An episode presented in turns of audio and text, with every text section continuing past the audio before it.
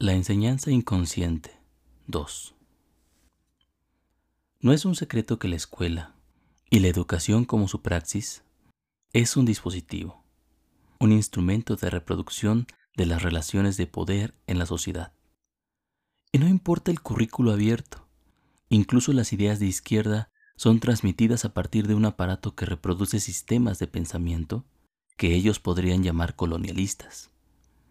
Esto es muy evidente cuando notamos que hay un sujeto del saber que dicta aquello que se debe aprender y cómo se debe hacerlo. Aún en sistemas educativos que ofrecen libertad y creatividad al estudiante, éste se encuentra a las expensas de la teoría pedagógica en turno, que decide por él lo que es mejor para su aprendizaje. Esta misma lógica se repite en el aula, donde el profesor trata de convencer al estudiante que hay ciertos saberes que debe aprender a manera de verdades.